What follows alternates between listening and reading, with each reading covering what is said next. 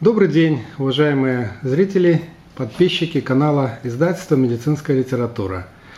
Э, сегодня э, мы рады вам представить чрезвычайно дорогого для нас гостя, профессора Александра Николаевича Окорокова.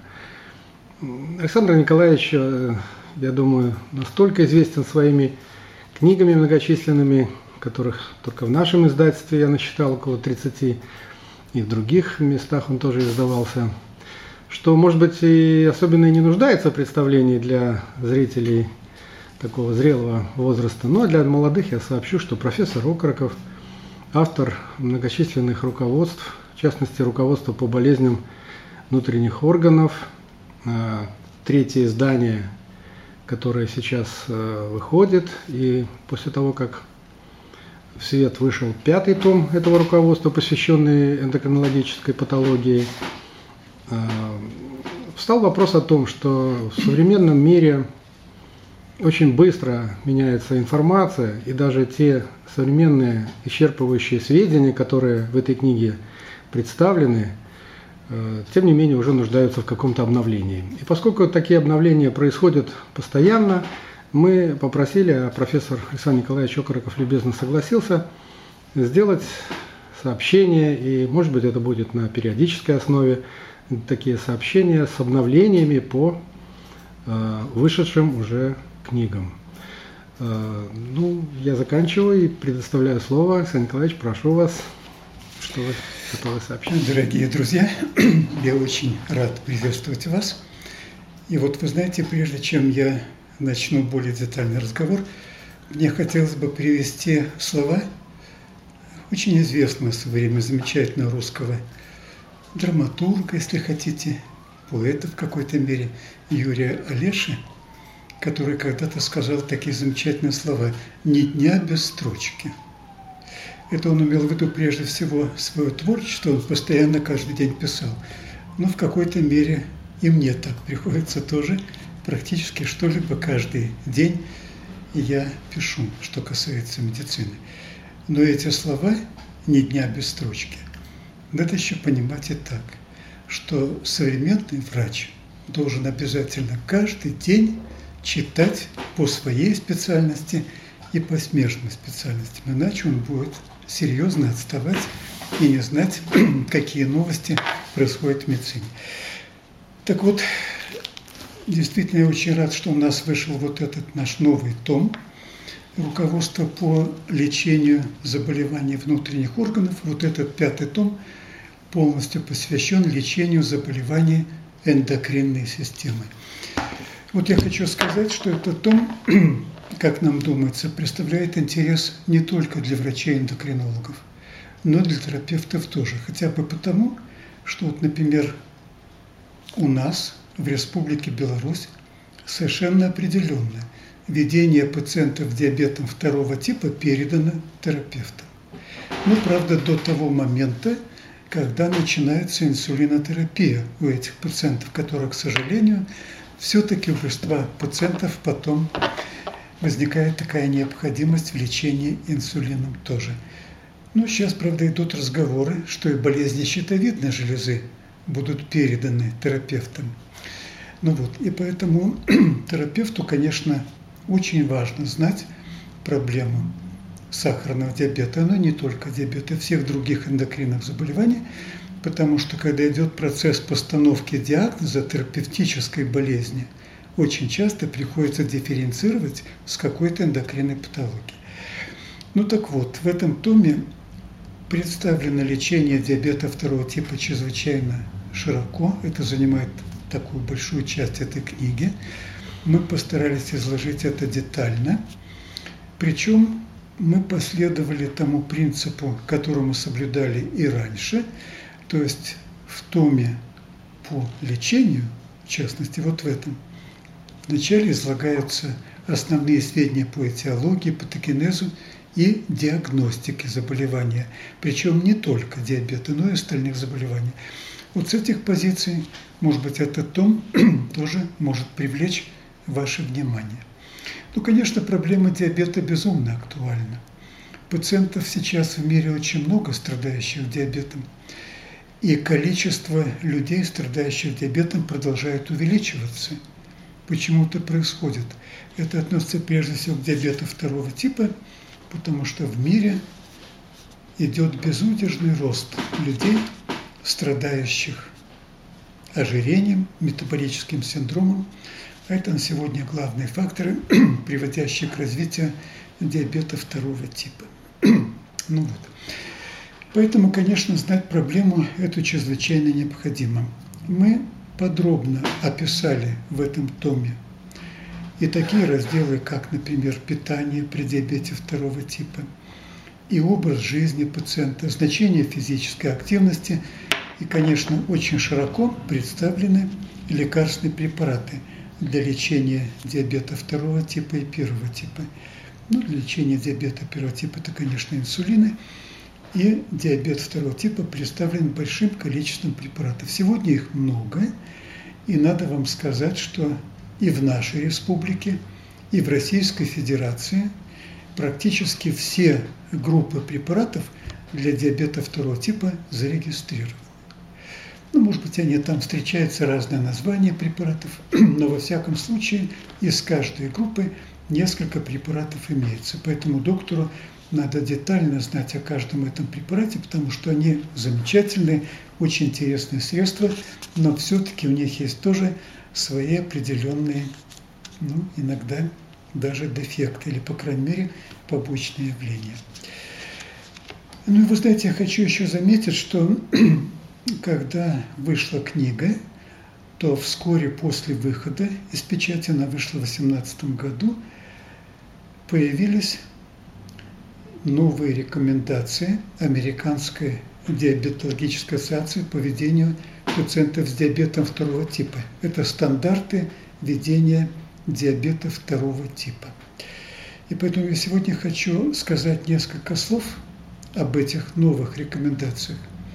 Но вот еще хочу заметить, что, например, чрезвычайно радикальных изменений в этих рекомендациях по сравнению с 17 и даже 16 годом по сути нет, хотя кое-что изменилось. Поэтому я хочу еще раз обратить внимание, что если вы будете пользоваться нашим руководством, вот этим, которое вышло, то вы, собственно, получите информацию, которая не противоречит, а полностью практически совпадает с американской рекомендацией даже 2018 года. Но некоторые изменения все-таки есть. И я бы хотел на это обратить ваше внимание. Ну, я вам хочу сказать, что эти новые рекомендации Американской диабетологической ассоциации полностью на русский язык пока не переведены, но рекомендации в интернете доступны, вы можете их читать по-английски. И я хочу обратить внимание прежде всего на то, что опубликован алгоритм ведения пациентов с диабетом второго типа. Ну вот я не знаю, будет это видно или нет, но вот этот алгоритм – мы вот его напечатали, вот он здесь перед вами представлен. Может быть, его можно показать как-то более крупным планом, помещается он или нет. Но, во всяком случае, пользоваться этим алгоритмом стоит. Хотя, еще раз говорю, основные положения его, получается, опубликованы в нашей книге тоже, если вы внимательно почитаете. Но здесь вот интересно то, что, конечно, необходимо ориентироваться на уровне гликированного гемоглобина. И в этом алгоритме совершенно четко указывается, что если гликированный гемоглобин меньше 9%, то можно ограничиться даже монотерапией. Но когда мы говорим о монотерапии, то вы помните, что для диабета второго типа – но существует такое святое правило. Как только поставлен диагноз диабета второго типа, как начинается лечение, начинается модификация образа жизни, то есть здоровый образ жизни, правильное питание и плюс метформин. Вот что имеется в виду, когда говорят рассмотреть монотерапию. А вот если гликированный гемоглобин больше 9% или равен 9, вы начинаете двойную терапию. Это означает, что модификация образа жизни, правильное питание, все это остается в силе, плюс метформин – это обязательный препарат, и плюс дополнительный препарат из группы параллельных препаратов. Как правило, это может быть, например, препараты сульфанилмочевины, другие препараты в нашей книжке, это все отражено.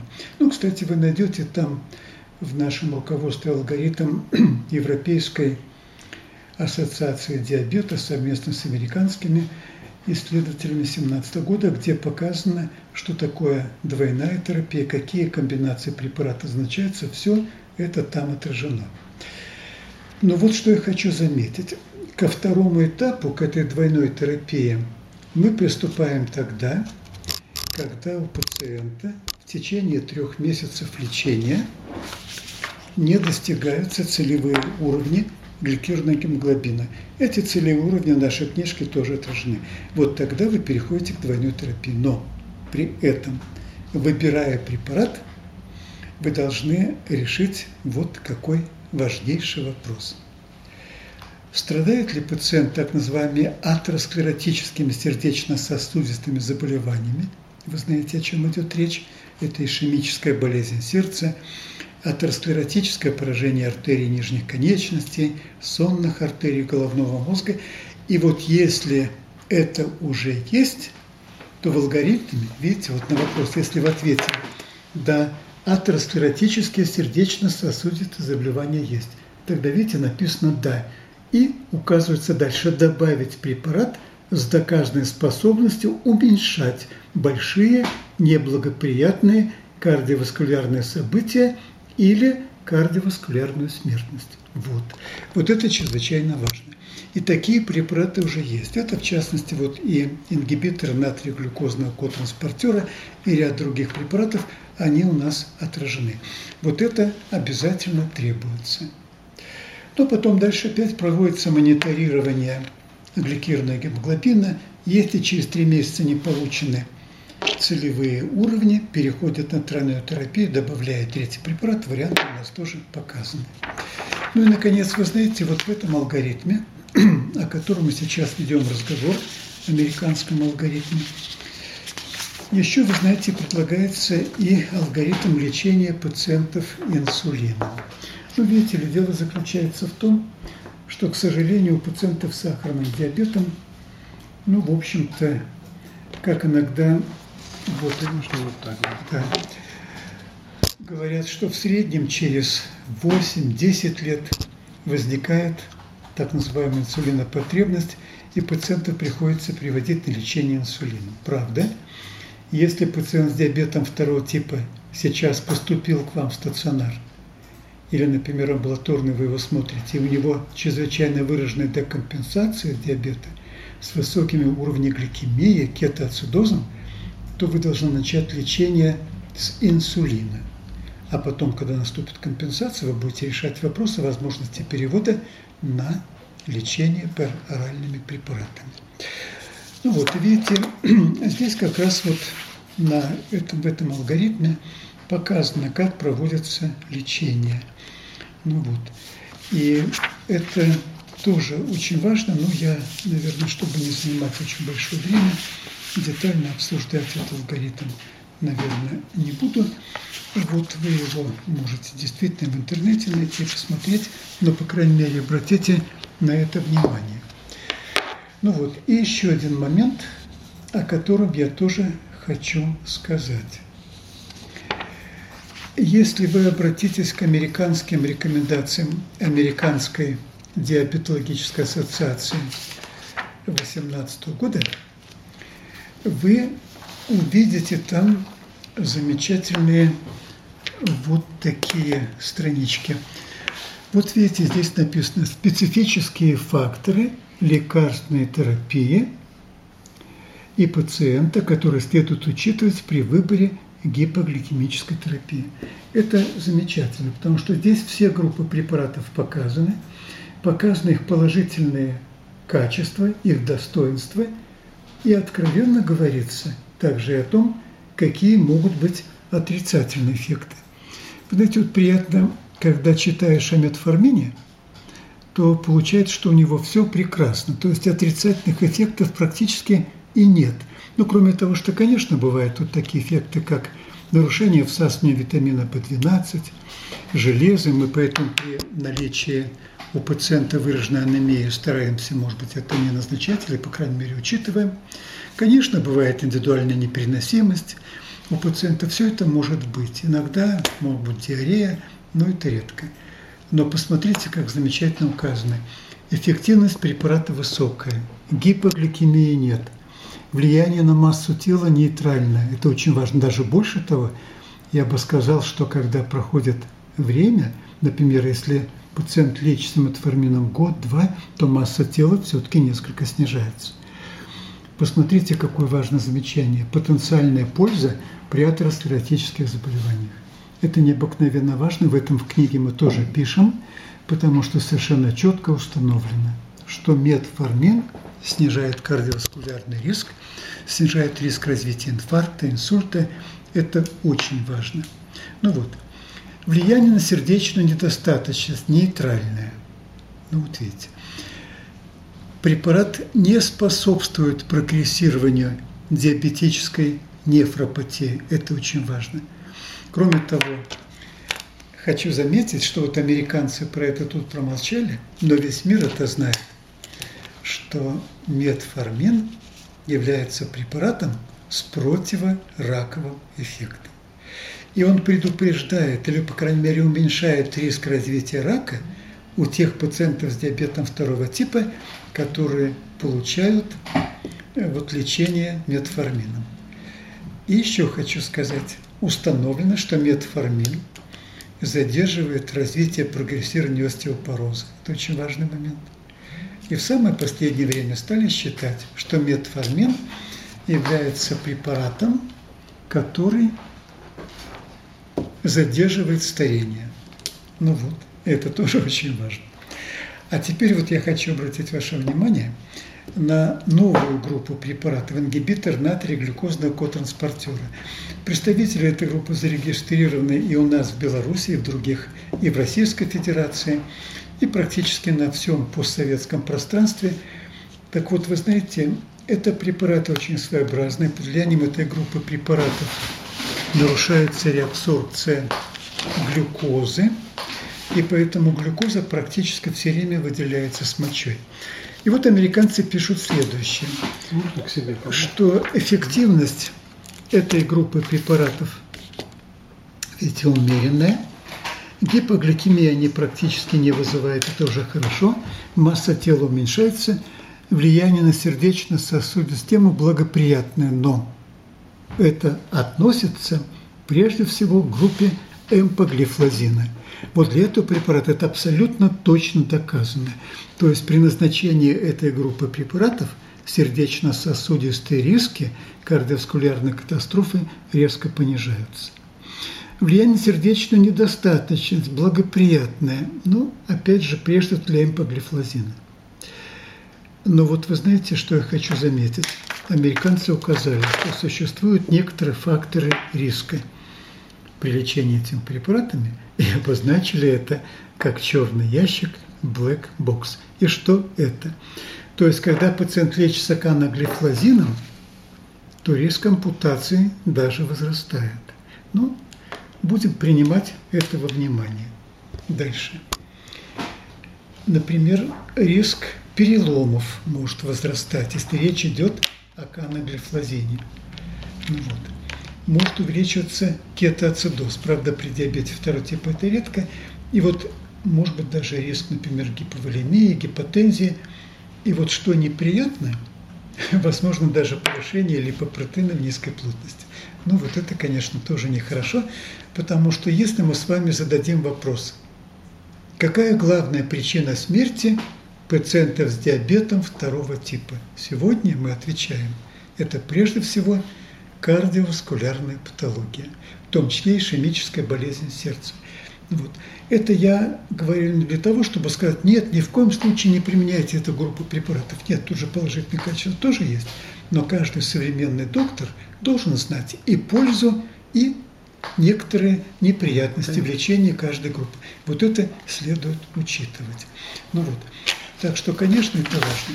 И, наконец, я хотел бы обратить ваше внимание Уважаемые товарищи, вот еще на один момент. Мы сейчас сказали, что кардиоваскулярные осложнения – это главная причина смерти пациентов с сахарным диабетом. Отсюда возникает вопрос. Так если ишемическая болезнь сердца, тяжелый церебральный атеросклероз, дальше, выраженный атеросклероз сонных артерий, очень могут омрачить прогноз пациентов, то тогда возникает такая ситуация. Так как же быть тогда, например, с коррекцией дислепидемии? Сегодня принято считать, что по-прежнему коррекция дислепидемии является чрезвычайно актуальной, и заболевание сахарным диабетом на стопроцентное показание к назначению статинов – за исключением только той ситуации, когда статины противопоказаны. Так я хочу обратить ваше внимание. В нашей книге мы привели рекомендации по лечению статинотерапии больных диабетом, но вот в 2018 году в американских рекомендациях Американской диабетологической ассоциации приводится тоже рекомендации по лечению дислепидемии у пациентов с диабетом второго типа. Вот тут я хочу обратить ваше внимание вот на что. Посмотрите. Они написали так. Если нет атеросклеротических сердечно-сосудистых заболеваний, то статинотерапию проводить не надо. Ну, с этим можно немножко поспорить, потому что все-таки диабет, особенно второго типа, это ведь уже и после 40, правда, они указывают, если возраст моложе 40. Но диабет второго типа, как мы знаем, бывает и у молодых людей тоже. Ну вот. А уже если есть атеросклеротическое сердечно-сосудистое заболевание, то лечение статинами является обязательными даже в возрасте менее 40. И добиваться целевого уровня холестерина липопротеиновской плотности меньше, чем 1,8 миллимоля. И еще, в возрасте старше 60 лет – ну вот, проводится лечение статинами, по сути, в обязательном порядке. Ну, правда, там учитывается степень риска, категория риска, но, в всяком случае, лечение необходимо проводить. И еще хочу заметить, уважаемые товарищи, что в начале 2018 года были опубликованы рекомендации по, по коррекции дислепидемии, представьте себе, американскими эндокринологами. И они там четко сказали, что диабет показания к лечению статинами и целевой уровень холестерина липопротеиновской плоти должен быть меньше 1,4 миллимоля на литр. Так что бояться этого не надо. Конечно, в лечении статинами мы обязательно должны учитывать возможные риски, возможные противопоказания, побочные эффекты. Но сегодня во всем мире – статины признаны группой препаратов, которые необходимы для предупреждения и лечения кардиоваскулярных рисков. Ну и еще хочу заметить, что все-таки, наверное, наиболее оптимальными статинами являются препараты группы розового статина.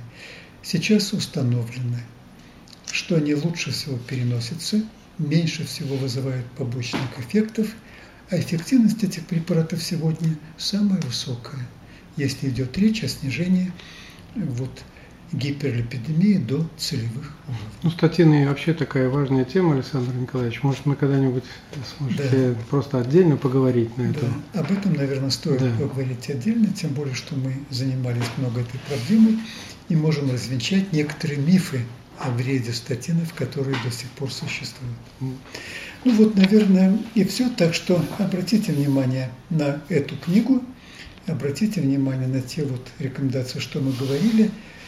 Ну, это, я думаю, будет полезно для работы. Спасибо большое за внимание. Большое спасибо, Александр Николаевич. Уважаемые зрители, подписчики, те, кто еще не подписчики, подписывайтесь, пожалуйста, на наш канал, присылайте ваши комментарии предложения, замечания, все будет с благодарностью принято. До новых встреч, всего хорошего, до свидания. И будем надеяться, что мы еще порадуем вас нашими новыми книгами. Обязательно. До свидания.